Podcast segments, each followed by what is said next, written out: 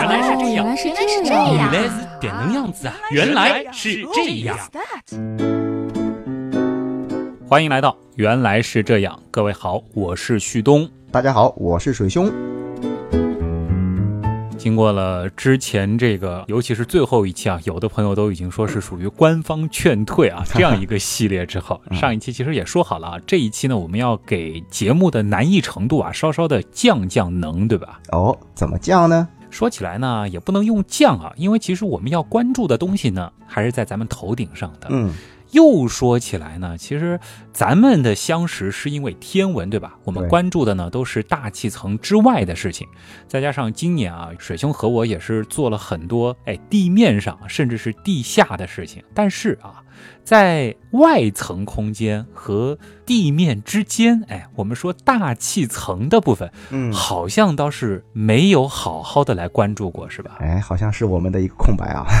倒是说过几期地球上的水，嗯，但是和水相关的，我们说其实有一个水圈这样的一个概念，而其中呢，其实最重要的就是整个大气层。对于原样，还真的有点空白啊。嗯，哎，说到这个大气，我还是挺熟的啊。应该讲，大部分人都知道，我们的大气层啊，如果垂直的来进行分层的话呢，可以分为对流层、平流层、中间层、电离层啊，电离层又叫暖层是吧？还有一个是嗯逃逸层。大气层的结构啊，就像是一层一层的蛋糕啊，只不过呢是一个球形的奶油蛋糕。哎呀，西东这是刚吃完生日蛋糕，还意犹未尽是吧？这个你的心可以收一收了啊！来，让我们再一次坐上原样号飞船，来一次从地表到外太空的大气层探秘之旅。其实呢，我们今天倒未必是原样号飞船啊，倒是可以考虑做做原样号热气球，是吧？哦高空气球。哎，因为这是一趟垂直的旅程嘛。那么嗯第一站呢，哎其实都不用起飞，因为我们正身处其中嘛。对流层，英语里啊，对流层叫做 troposphere，它的字首就是 tropo，是由希腊语啊 tropos 啊这样引申而来。那么这个希腊语啊 tropos 本身的意思呢，就是旋转或者是混合的意思。那么在中文里面呢，就可以理解为对流。对流层啊，对流的来历知道了。这里边出现的这些旋转混合，具体它又是怎么一回事呢？或者说，就是驱动它的原理到底是什么呢？哎，那就得从对流层里面热量的来源来说起啊。那由于对流层是离地面最近的，所以它的主要热源呢是地面的热辐射，而地面的热辐射又从哪里来呢？是来源于太阳的热辐射。绕了半天啊，还是离不开太阳，就好像当时说水一样，绕来绕去还得绕回恒星啊。说起来呢，我们烤这个大气层蛋糕，到底还是靠太阳烤的，对吧？还没忘记蛋糕啊。呃，我们来回回课啊。原样里呢已经无数次的提到过，虽然我们说啊，太阳的辐射啊一定是覆盖全波段的，对吧？但主要还是短波辐射，集中在紫外线、可见光和红外线。其中啊，可见光的辐射呢，它占到了一半啊，我们讲能量的一半。而且这些能量大部分呢都可以到达地面的，而波长较长的红外线呢是占了太阳辐射总能量的百分之四十三。不过啊，其中有一部分是被空气中的二氧化碳、水蒸气和其他的气体给吸收了，而波长最短的紫外线仅占了百分之七。这部分紫外线应该是被臭氧层给吸收了啊。嗯，所谓雁过拔毛，哈，臭氧层把波长最短、能量最高的紫外线给大部分的吸收掉了，所以到达地面的能量呢，主要是来源于可见光和部分的红外线。哎，也就是啊，太阳辐射中波长较长的部分到达了地面。哎，我注意到啊，你一开始其实用了一个词，就是太阳短波辐射。那么，为什么到达地面的又是波长比较长的光线呢？啊，那其实是相对而言的啊。根据普朗克公式以及光速与波长频率的关系，我们就可以得到，波长越短，它的能量是越大的。能量越大，也就是温度越高。嗯，这样明白了。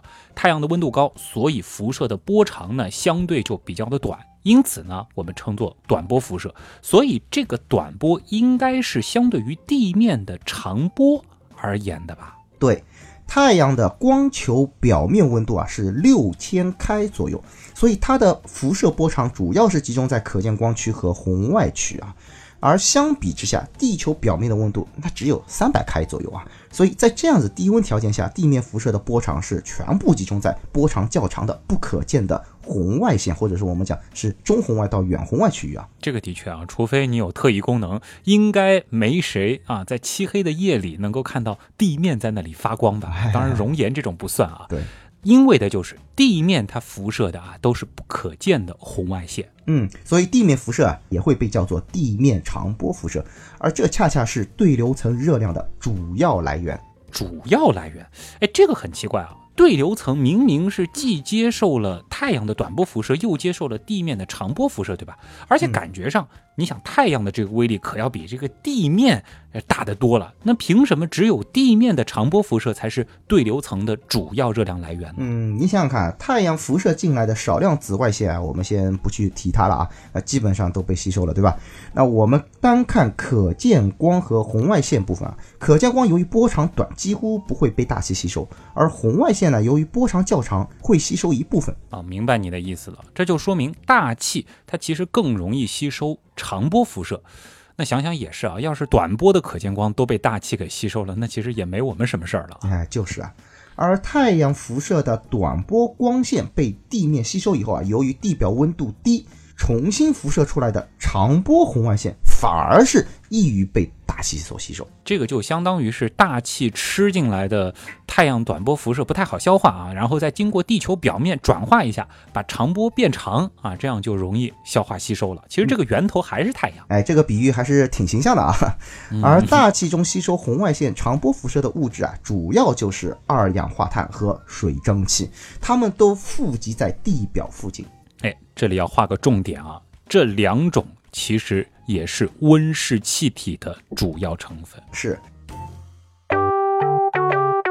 不过温室气体啊，其实还有很多种啊。现在大家普遍都知道二氧化碳是温室气体啊，那其实啊，大气当中的主要温室气体还真的是水蒸气啊，它所产生的温室效应占到整体的。百分之六十到七十，二氧化碳其实只占了百分之二十六左右。哎，说起来啊，大家之所以关注二氧化碳而不是关注水的这个原因呢？呃，倒是因为大气当中水蒸气的这个含量啊，通常是保持稳定的，而二氧化碳的这个含量呢，的的确确啊，就是随着人类的这个科技发展，人类的活动啊，不断的增加，从而好像是导致了温室效应愈演愈烈。嗯，对，总得找一个原因吧，对吧？那么，嗯，变化比较明显的那就是二氧化碳，但其实啊，这两者并不是孤立存在的。你想看，大气当中二氧化碳含量上升，会导致气温升高，对不对？那气温升高以后，那地表的水那肯定会怎么样？呃，有更多的会被蒸发到空气当中，还包括这个两极的冰雪的融化，对不对？哎哎，这就使得空气当中的水蒸气含量也就增加了。哎，是啊，而水蒸气本身。产生的温室效应又会造成温度的继续上升，于是就会有更多的水蒸气进入大气层。哎呦，这个完全停不下来啊！所以啊，水蒸气这种极强的反馈能力，使得二氧化碳的温室效应会被进一步的放大。嗯，这个我相信很多人是没有想到啊，看上去人畜无害，貌似还滋润养人的这个水汽。原来也是温室效应的元凶。嗯，不过呢，哎，对于水蒸气的排放，这还好像真的也没有什么办法可以控制，是吧？所以呢，我们关注的重点还是在二氧化碳上。说实话，这也是没有办法的办法啊。嗯，那除了二氧化碳和水蒸气这两种以外，温室气体其实还包括甲烷、臭氧、氧化亚氮、氢氟碳化物、全氟碳化物、六氟化硫等等。哎呦，这个是温室气体版的绕口令啊！哎，对了。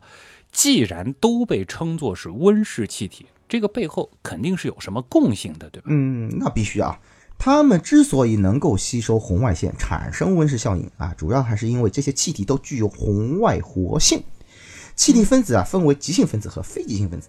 分子极性的强弱可以用偶极矩来表示，而只有偶极矩发生变化的振动，才能引起可观测的红外吸收光谱。这种分子就是红外活性分子。我必须得说，等等等等啊！一开头说好这期节目是要降能的，这个又是分子极性，又是偶极矩，感觉又是官方劝退的节奏了嘛？但是今天啊，说好了我们要一步一步来。所以呢，解释一下吧，啊这个极性和非极性分子它指的到底是什么呢？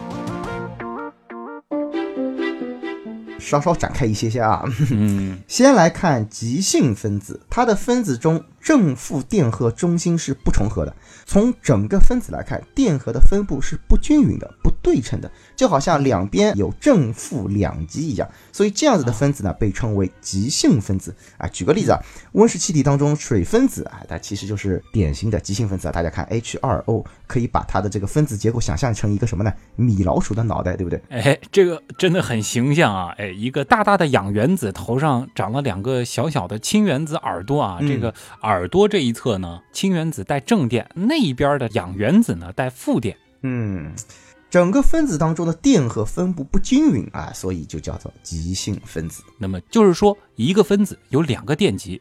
那么照这么说啊，二氧化碳这种一拖二的分子结构也能算是极性分子吗？哎，还真不是啊。哦，二氧化碳的分子结构啊，就像一个人的脑袋啊，中间是一个碳原子，对不对？氧原子耳朵是长在两边，而不是在头顶，也就是说它是很平衡的哈，就像那个嗯一杆秤啊，一个天平秤一样。对重要的是它们三者是在同一直线上啊，大家仔细去看一下。啊如果碳原子正电荷的中心和两个氧原子负电荷的中心是重合的，那么整个分子中的电荷分布是均匀的。所以二氧化碳其实是非极性分子。哦，所以极性和非极性分子的区别，就是在于正负电荷的中心它是不是重合啊？嗯，一旦重合呢，整个分子当中电荷分布就是均匀的，那它就是非极性分子。反过来呢，就是极性分子。嗯，没错。利用这一点啊，其实我们生活当中有一项啊发明啊，是大家非常常见的，也是大家这个非常受益的微波炉。哎，微波炉呢，就是通过不断变化方向的电磁波，作用于电荷分布不均的极性分子，使它的正负两极跟着不断变向的电磁波啊，不停地翻跟头，分子动能增加，温度自然而然也就上升了。当然，这其中最主要的就是咱们的水分子啊。所以大家看，要微波炉加热的这个食品一定是有一点点湿吧？这个如果干的话就不那么容易了，对吧？由于微波的波长较长，在一毫米到一米之间，所以呢，它是作用于整个气体分子，所以只要有极性啊，就可以被微波翻来翻去啊。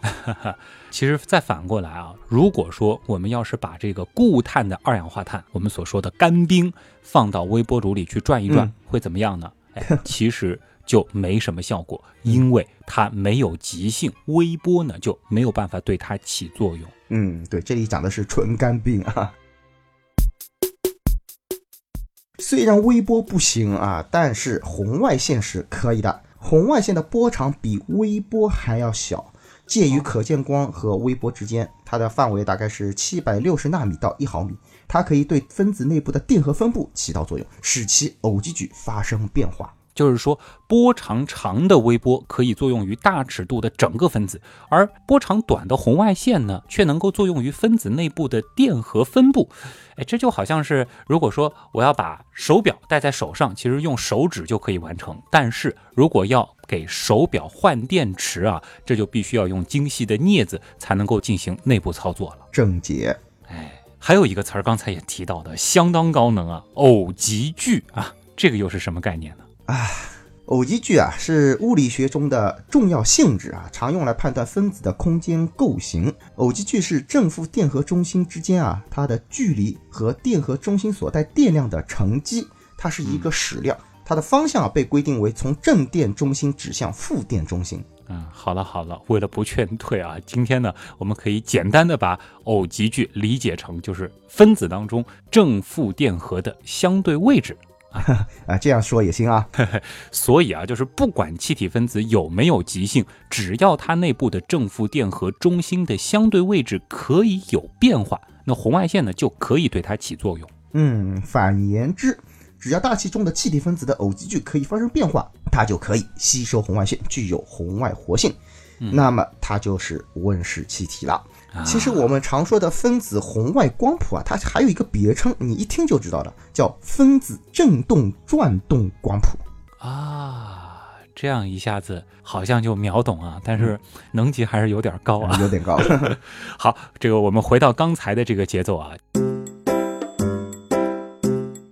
其实聊到温室气体了，那我们不妨也来看看空气当中的一些常见的组分吧。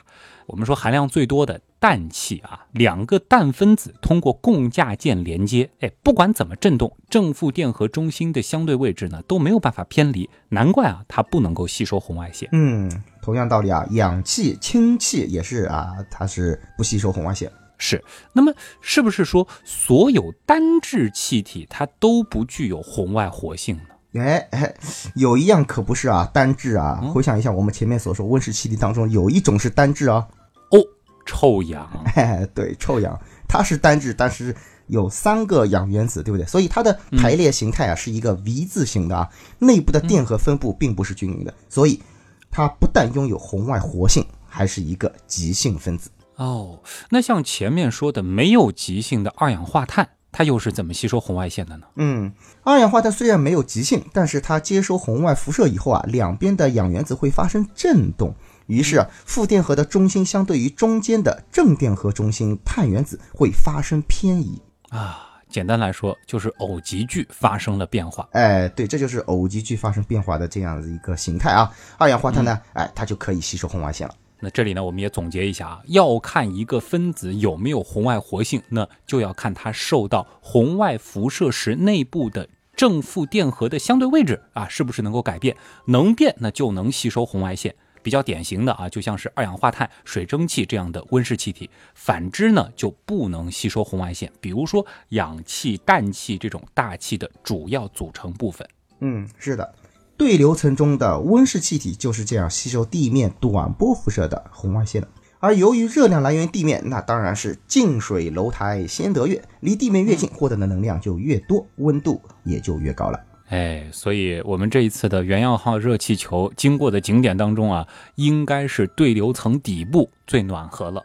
但是呢，在对流层里，咱们再往上啊，随着高度的升高，受到的地面热辐射呢，那就逐渐减少了，这个气温啊，也就越来越低了。早在十八世纪八十年代，欧洲就有人做了跟我们一样的事情，他们开始乘坐气球做攀升实验，结果吃惊的发现，爬升的高度越高，上面的温度竟然是越低的。当时的人们啊，表示百思不得其解。你别说啊，现在看看好像理所当然，但是。放在当时，他们肯定会觉得爬升的越高，这个感觉上就离太阳越近了，对吧？应该是越热才对啊。嗯，当然，事实上啊，对于一点五亿公里以外的太阳，朝它移动个一千米、两千米，其实并没有近多少，对吧？那么现在我们知道了啊，对流层的主要热量来源呢，其实是地面长波辐射，所以啊，这个背后才引出了这样一个道理，就是温度会随着高度的增加。而降低，当然这是在对流层。对，每上升一千米啊，气温平均啊下降六点四九摄氏度。所以对流层当中，下层热，上层冷。哎，于是呢，密度低的热空气要向上爬升，而上层相对密度较高的冷空气呢又会下降，这样呢就造成了对流层里空气的上下相对流动了。哎呀，这其实和烧开水没有什么本质区别哈。是的，对流层中不仅拥有显著的对流运动，还含有大气层中百分之九十以上的水汽，使这里的天气现象会变得非常的复杂多变啊。那比如说云、雨、雪啊，包括雷电等等这些主要的天气现象，都是发生在这个层次。对流层的各种天气变化，影响着生物的生存和行为。哎。所以啊，对流层呢是大气层当中和我们日常生活以及生产关系最为密切的一层。嗯，同样大家也要注意，它是我们地球大气层里面密度最高的一层。哎，这个其实也比较好理解啊，毕竟呢是被压在最底下，压强最大，这个密度呢肯定也最高嘛。嗯，因此啊，它蕴含了整个大气层质量的百分之七十五啊。这个我们虽然平时所说的啊，空气的成分对吧，大家都熟悉了，百分之七十八的氮气啊，百分之二十一的氧气以及百分之一的啊其他成分，其实都是指对流层的大气成分啊。因为很简单嘛，两百多年前法国学家拉瓦锡所做的这个著名的测量空气成分的实验，那肯定是在对流层里面做的，对吧？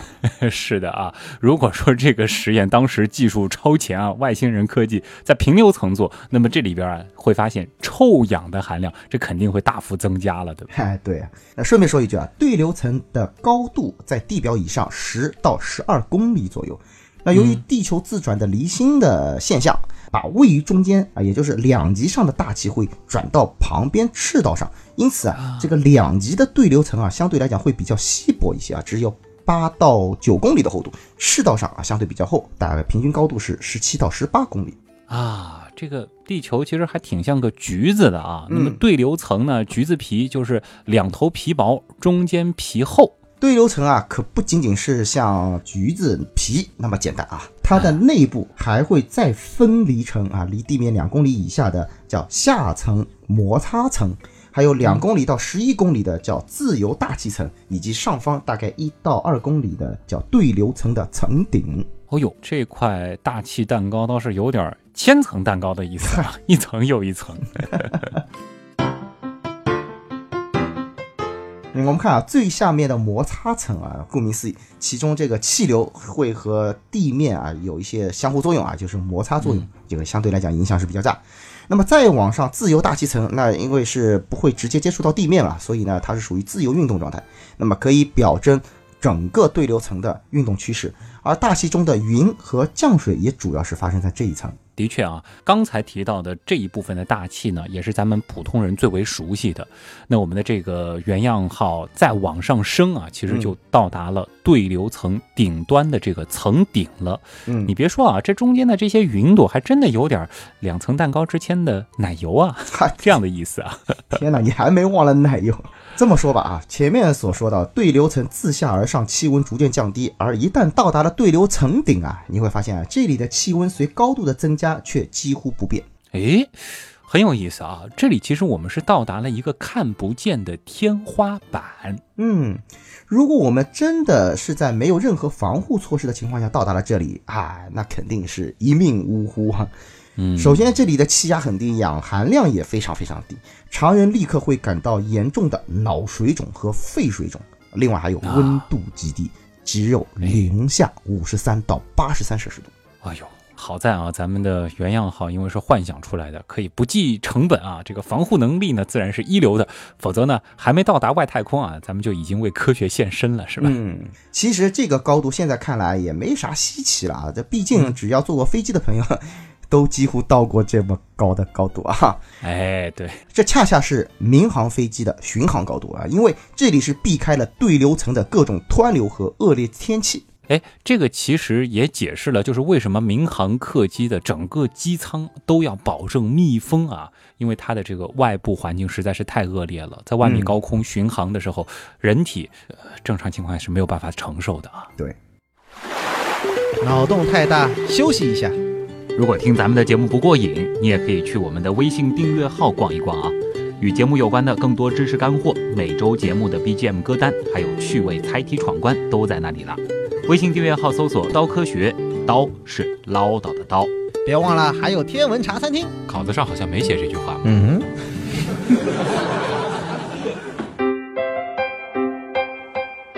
那么接下来啊，咱们的这个原样号其实就已经突破了对流层顶。进入了平流层了。平流层位于地表上方十公里至五十公里之间。嗯，之所以叫平流层，是因为这里的气流都是水平方向平着流的吗？嗯，确实如此。由于这里的气温分布与对流层自下而上温度逐渐降低的逆温现象不同，平流层的下部离地表十到四十公里左右是有一大块区域啊，气温是几乎不会随着高度变化的。一直保持在零下五十五摄氏度左右，因此也被称为同温层啊。同温层是这样来的，哎，温度不变啊，那么上下密度一样，气体呢也就不会产生上下对流，它只能水平方向流动了。所以啊，咱们的热气球到了这一层，其实还挺安全、挺舒服的啊，就是有点冷，对吧？哼哼，你别高兴的太早啊，从同温层再往上，气温会随着高度的升高而上升。到了平流层顶啊，这个温度会上升到零下三摄氏度。哦，虽说温度跟地球表面好像已经差不了太多啊，但这时候，徐东像你这种皮白肉嫩的人啊，就要注意防晒了啊，因为我们已经飞到了臭氧层以外了。啊，我刚还想说零下三摄氏度，其实忍一忍也就能忍过去了啊，但是这个地方其实 更危险了，都飞出臭氧层了。好像有点快啊，咱们还是先等一等啊。这个其实，在平流层这一层，咱们还是有一些东西得说，有一些地方得去参观的啊。前面说平流层里垂直方向的气温分层，正好是和对流层相反的，自下而上，哎，它是先平稳，然后呢再由低到高，这是为什么呢？这是因为啊，到达这个高度以后，地面的辐射的影响啊几乎就没有了，全部的热量都来自于太阳的短波辐射。这一层的温度升高，主要是由于其中的臭氧层吸收了来自太阳的紫外线，把平流层的顶部给加热了。哎，这个问题其实挺有意思的啊，就是前面我们在对流层的时候呢，是知道了温室气体它是怎么吸收红外线的。那么，同为温室气体的臭氧，它在平流层又是怎么吸收紫外线的呢？嗯，这个啊有两种说法。一个说法呢，就是像红外线引起气体分子产生偶极矩变化的振动，从而被吸收一样，那紫外线和臭氧分子啊也会发生共振。也就是说，在某一段波长的紫外线能量正好等于臭氧里面电子跃迁所需要的能量，因此就产生了共振，从而导致能量被吸收。我估计有些导友又要吐槽了，怎么忽然又是跃迁又是共振的了？好吧，这个不是吧？另一种说法呢？另一种说法认为，氧气在平流层中经紫外线照射分离出游离的氧原子，而游离的氧原子又跟氧分子结合，变成了臭氧分子。而臭氧分子形成之后啊，并不稳定，在受到紫外线的照射后，又再度还原成氧气。臭氧层就是这样啊，保持氧气和臭氧相互转换的动态平衡，从而吸收了紫外线。嗯，这听上去好像都挺有道理的样子啊。当然啦，这个到底哪种说法对，我相信咱们能力有限啊。这个希望。广大的刀友们啊，这其中是不是有大神能够在我们的留言区里边留留言啊，来说说臭氧它 到底是怎么吸收紫外线的？这个背后其实原理可能很复杂啊，也涉及到很多未解之谜。嗯，千万不要怕留言啊，被吓得不敢留言。说回来啊，其实臭氧吸收的也只是紫外线中的短波部分啊，也就是 UVC 和部分的 UVB 啊。这个部分其实大家很熟悉啊，我之前在肤色简史当中也是详细的讲过啊，大家可以出门左转回听一下。嗯，对，这个顺便也安利一下，在天文原样当中也是有详细解释的，也可以啊。这个是出传送门左转回听一下啊。那平流层顶部的臭氧层是吸收了紫外线，加热了顶部的空气，热量从顶部传往平流层的底部，哎，正好跟对流层自下而上的对流所抵消。嗯，所以啊，我们的热气球从地面到平流层顶，其实是经历了一个温度先逐步降低，再逐步升高的过程，很有意思。对，正是由于平流层里热空气在上，冷空气在下。所以这个区域啊，几乎完全没有垂直方向的空气流动，但是水平方向的气流却会造成大规模的天气变化。水平方向它又是什么样的原因造成了空气流动呢？主要有三种：温度、湿度和涡度。哦，温度、湿度大家熟悉，这个涡度，漩涡的涡是什么？哎，这个涡度是一个矢量啊。它的定义是速度场的旋度啊，这个挺专业的，应该是个气象学的术语，对吧？对，这个我们以后可能有机会再展开啊。事实上，在很多情况下，平流过程是引起局地大气物理属性改变的主要因素。例如，每年冬天中国的寒潮爆发啊，那就是由西伯利亚强冷空气向中国平流所引起的剧烈降温现象。我经常做跟天气相关的新闻节目啊，这种关键词其实是经常听到的。这个呢，可以理解它是由于温度原因造成的。那么，湿度引起的空气流动又是怎么回事呢？嗯，湿度引起的平流会对局部地区的降水量造成巨大的影响，而涡度平流又会引起气旋或反气旋的发生与发展。感觉到了啊，这个背后的水其实深着呢啊！天气这个大坑啊，咱们今天算是开挖了，但是呢，这个很多东西以后才能填上啊。总之呢，就是平流层对咱们的天气影响其实是非常大的，当然它的这个空间尺度和时间尺度哎都会更大一些，相比于对流层。嗯，就是这样。好，我们的热气球继续上升，进入。中间层，这个热气球厉害了啊！中间层都能去。好，我们继续升吧。中间层是平流层顶到离地大约八十五公里左右的大气层。那这个区域啊，由于臭氧的含量已经很低了，所以没办法吸收什么紫外线啊。那只有氧气和氮气，而能被它们直接吸收的太阳的短波辐射，又几乎啊。都被上面的电离层和逃逸层给吸收掉了，所以它只能依靠平流层顶层的这个热量来供暖了，对吧？对啊，所以这一层啊，这个说实话就是自下而上，这个温度啊就会啊逐渐逐渐降低了。哦，怎么感觉好像又飞入了一个对流层的意思呢？所以这里的这个温度分布其实是和对流层一样，对吧？嗯，对，确实有点像啊。由于垂直温度分布是一致的，那中间层啊也是下层热空气上浮，上层的冷空气下沉，对流运动啊还是比较强盛的。不同的地方呢？那不同呢，就是因为中间层啊是在臭氧层之上，紫外线啊还没有被吸收掉，所以空气分子在接受部分紫外辐射以后啊会发生电离啊，所以呢，我们看到有时候高纬度地区夏季的黄昏会出现夜光云的现象，这个感觉上应该是咱们这次的原样号热气球之旅最美的地方了吧？别急啊，在这一层还有一样啊，咱们都特别喜欢的现象，什么东西？流星，哎呦呦呦，这颗厉害，这颗厉害！这个旭东看流星老是一惊一乍。啊 进入大气层的流星体，大部分啊都是在中间层给燃烧光的。不过呢，其实，在上面的电离层当中就已经是有一些这个粒子存在啊，所以呢是可以和流星体产生摩擦的。但基本上，我们讲是要到距离地面大约八十至一百二十公里的这个地方啊，才是它主要燃烧的啊。想想这个流星，感觉已经离我们很近了，但事实上，其实它烧光的这个位置离我们还远得很啊。但不管怎么说，这个景点挺赞的。要不咱们下热气球，这个换个什么神奇的装备，观赏一会儿。停啊，这够了啊！这里没有臭氧层的保护啊，注意啊！空气呢又非常的稀薄啊，还别忘了，这个随时有可能是被流星砸到头的。它这个速度是每秒几十公里啊，直接 爆头了。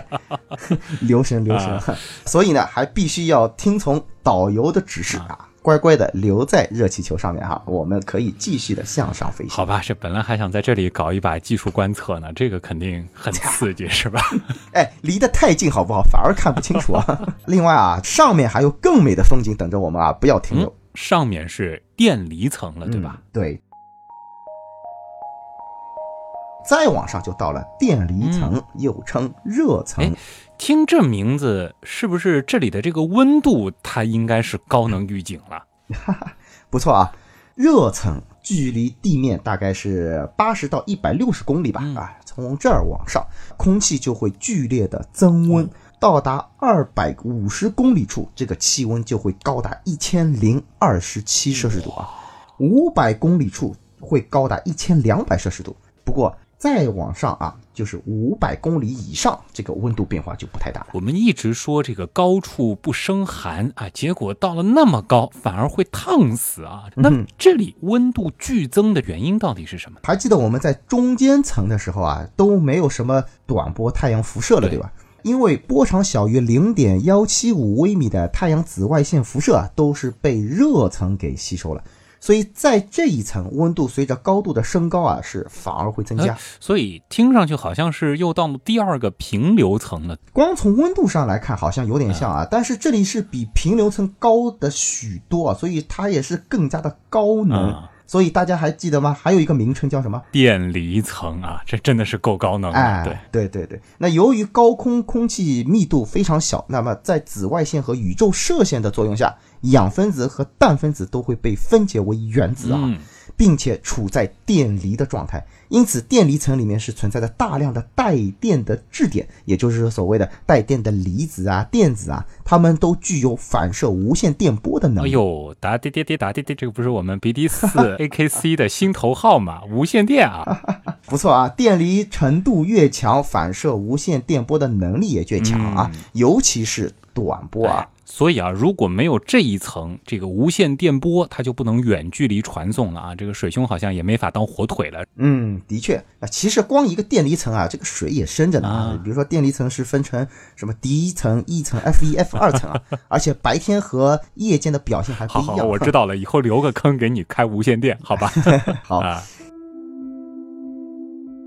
言归正传啊，那么我们的热气球到了这一层啊，就是离开了无线电，其实我们俩还真的就没办法说话了。也是啊，其实，在离地一百二十公里以上的这种空间，这个空气密度啊，就已经小到声波难以传播的程度了。当然，其实这个热气球我们肯定是躲在这个舱里的，在二百七十公里的高度上啊，空气密度大概只有地面空气的百亿分之一。嗯。而在三百公里的高度上，空气密度只有地面密度的千亿分之一，哎，那再往上空气就更稀薄了。所以我们的这个热气球，其实气球的部分肯定是寿终正寝了啊，要转换成飞船模式了，是吧？哎，对，哎，所以到这里啊，我们只能像宇航员一样，通过这个无线电话筒来沟通了啊。嗯，系统怎么样？很酷吧？Over，收到，收到，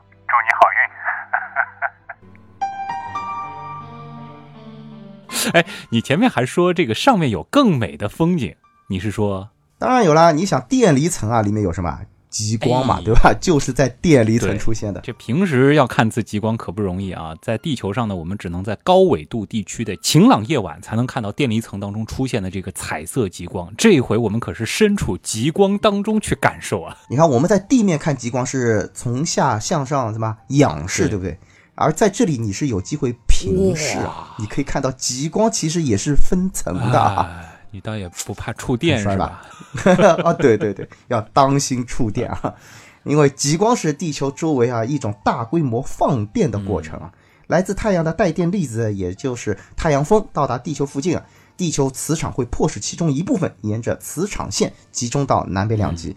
当它们进入极地的电离层的时候，就会和大气当中的这个原子啊、分子啊会碰撞，并且激发，所以呢会产生光芒，这就是形成极光的原理。啊当然能看一下你刚刚描述的这个平视极光的场景，这被电一电好像也无所谓啊。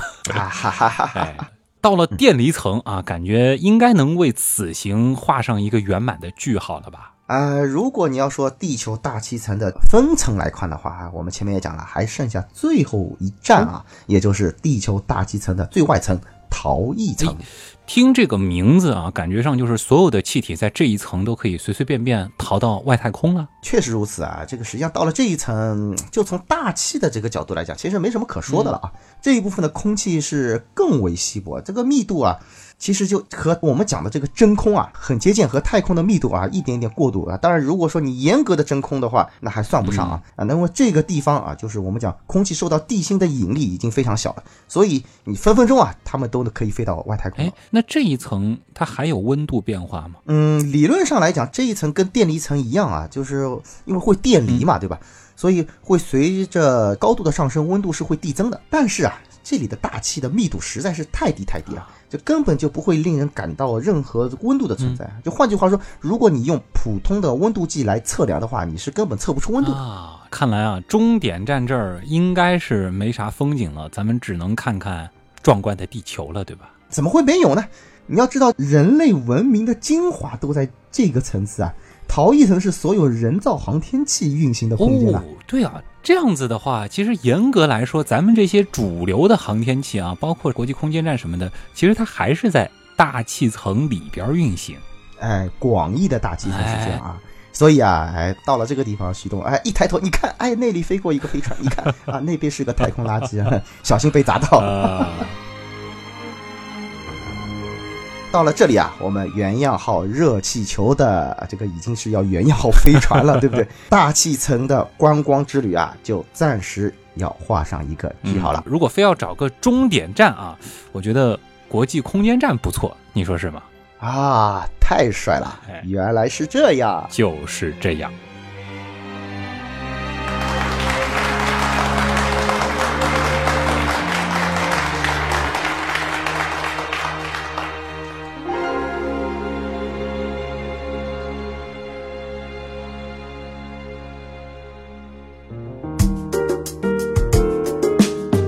今天呢，其实我们是仅仅参观了现在这个时点的大气层。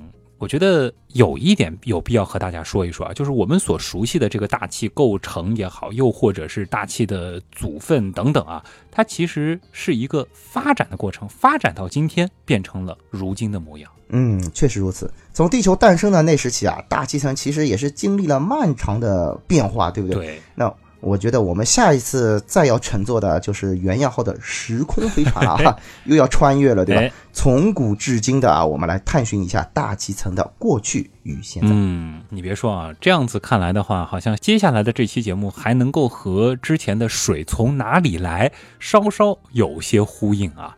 总之，我们熟悉的很多事物，你要真的回到它原来的样子啊，还是挺有趣的。今天这期节目呢很有意思啊，感觉上是水兄主讲，对吧？但事实上呢，水兄不是撰稿，这次的撰稿呢、嗯也不是我啊，我们要感谢珊珊啊，这个珊珊同学啊最近好像笔头又有些痒了，这次呢，哎，啊，有些寄 痒。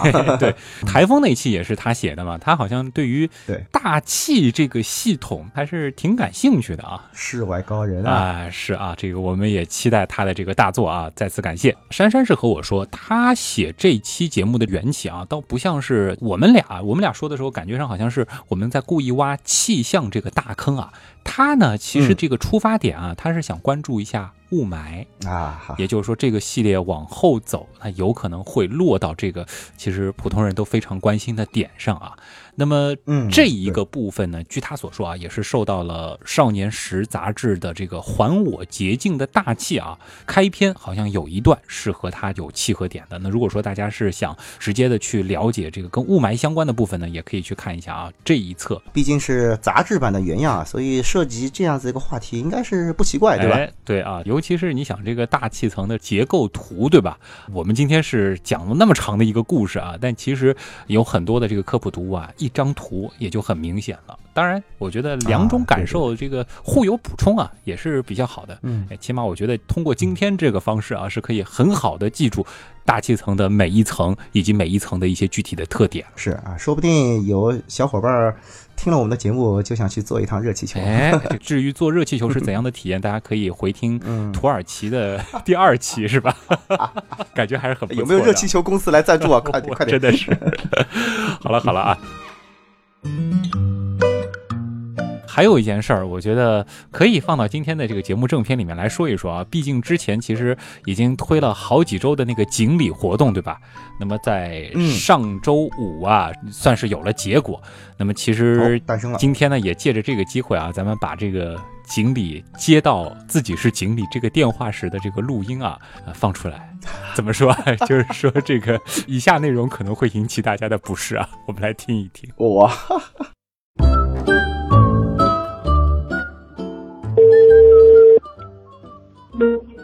喂，喂，你好，请问是朱吗？嗯，您现在没在吃饭吧？没有，没有是吧？我想问一下，您是不是听《原来是这样》这档节目啊？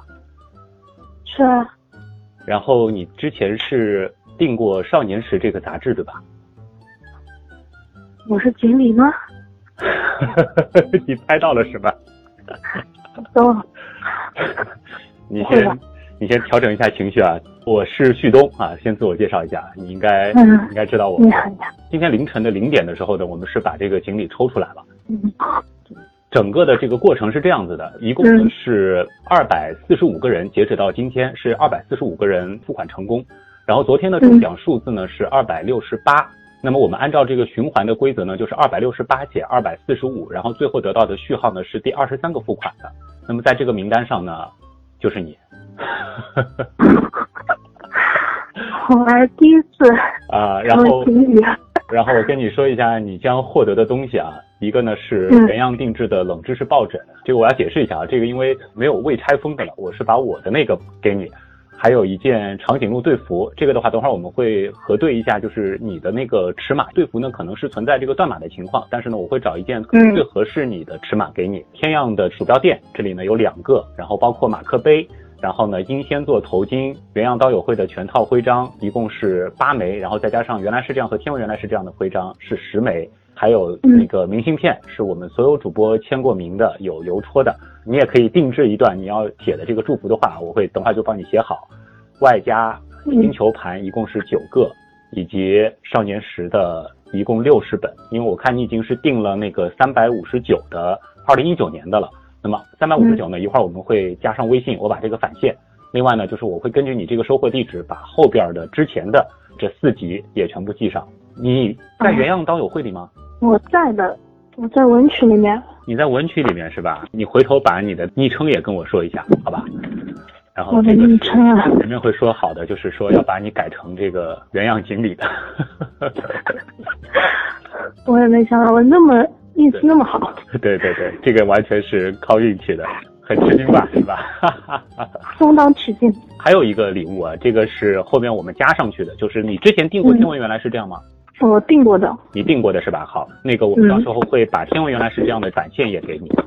嗯，再加上呢，就是吃大餐，看了一下你的地址，你刚好应该就是在上海是吧？嗯所以这个倒是很方便就能够约上。但是因为这一周、下一周呢，我跟水兄有点忙，我们放在十二月吧。你看，我们十二月大家都方便的这个时间，我们哦吃一顿午餐啊。反正我之前也说过了，嗯人均标准不低于两百元。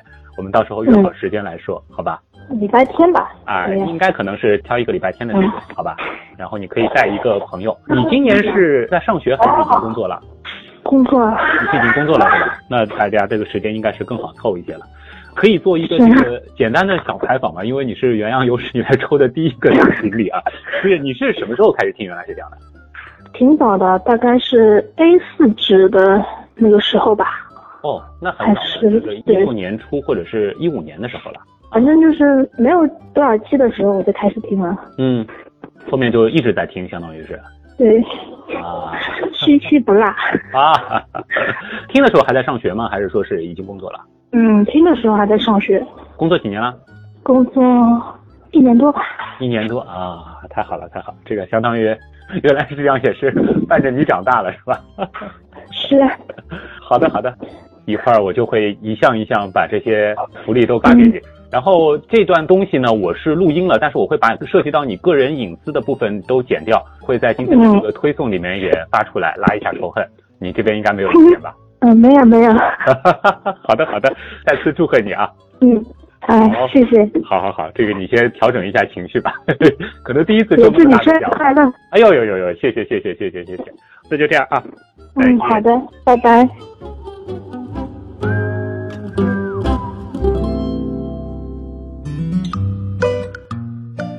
水兄啊，锦鲤同学其实也已经和我们说好了啊，饭局就定在十二月。那你说到时候是不是也要发点照之类的，继续给大家造成伤害啊？这个到时候看吧，好不好？啊、我想说的是什么呢？虽然说啊，这一次的这个锦鲤活动已经怎么说啊，名誉有主了，是吧？哎嗯，，但是啊，呃，在之后大家也不要着急，想一想，我们每年都有年终盘点，是不是？哎对，该有的这个福利，该有的这个活动呢，也一定是会有的啊。所以呢，也是期待大家继续捧场，继续支持了。对，错过大锦鲤啊，还有小锦鲤，哎对，吧？就是错过小锦鲤，还有中锦鲤，对吧？反正各种各样的 礼都有啊。今年是锦鲤年啊。好了，嗯那么今天的原来是这样，差不多了啊。最后呢，是一些常规的安利啊。首先呢，今天有文案作者，所以呢，我们先安利文案作者的个人订阅号啊。珊珊就是他的同名订阅号，珊珊啊，一座山的山，珊瑚的珊，两个山。那么接下来我就不客气了，啊，水兄的案例啊，大家如果喜欢天文的话呢，可以关注啊我的微信订阅号“天文茶餐厅”啊，嗯这个里面有最新啊最热的天文资讯带给您。对。天文茶餐厅是会关注大气层的事儿吗？还是说只关注大气层之外的事儿呢？啊，通常是大气层以外啊，但是大气层以内也会有啊。比如说我发过什么台风啊，啊，对吧？这个有道理。哎也会有。哎，你要这样说的话，其实流星雨什么的这种也是大气层的事儿嘛，对吧？你够了，这有点牵强了啊。好，故意的好了，那个接下来呢，就是咱们原来是这样的这个官方订阅号“刀科学”，大家也很熟悉了啊。刀是唠叨的刀，这个订阅号呢，也感谢我们的图文组和音乐组的小伙伴一起在打理。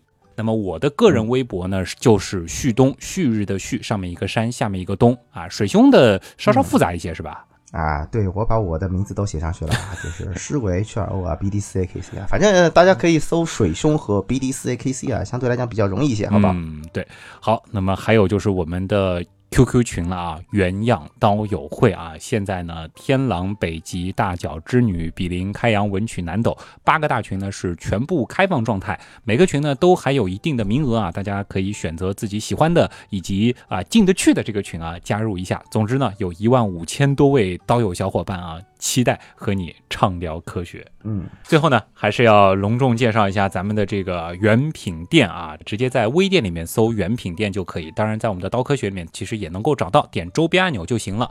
在里边呢，这个《少年时》杂志依然是开放订阅啊，尤其是提醒大家，二零一九年的这个订阅呢，现在订还是有优惠的，再过一段时间啊，就没有这个三五九的价格啊，所以有兴趣的朋友呢，也要抓紧时间。还有呢，就是我们全网独家的呃原样星球盘啊，包括这个什么火箭杯组啊、飞碟收纳罐啊，在那里面都可以选购。这里呢，悄悄的埋一个伏笔啊，下个月呢，应该还会有一些上新啊，很有趣的一些这个小周边会推出啊，也是期待大家继续关注了。啊，说到周边啊，其实我们还有另外一个、啊、另类的周边、啊嗯，但是也是非常重要。天文原来是这样，马上又要迎来十二月三号啊，这个知识节是吧？对，所以说大家也可以关注一下，好吧？喜马拉雅 FM，到时候我们这个天文原来是这样，还会有一些额外的福利会放松啊。对，就是如果说之前一直犹豫啊，但是又很好奇天文原来是这样，到底是一档什么样的节目的这个朋友啊，大家可以关注一下这个优惠力度呢，据说非常的大啊，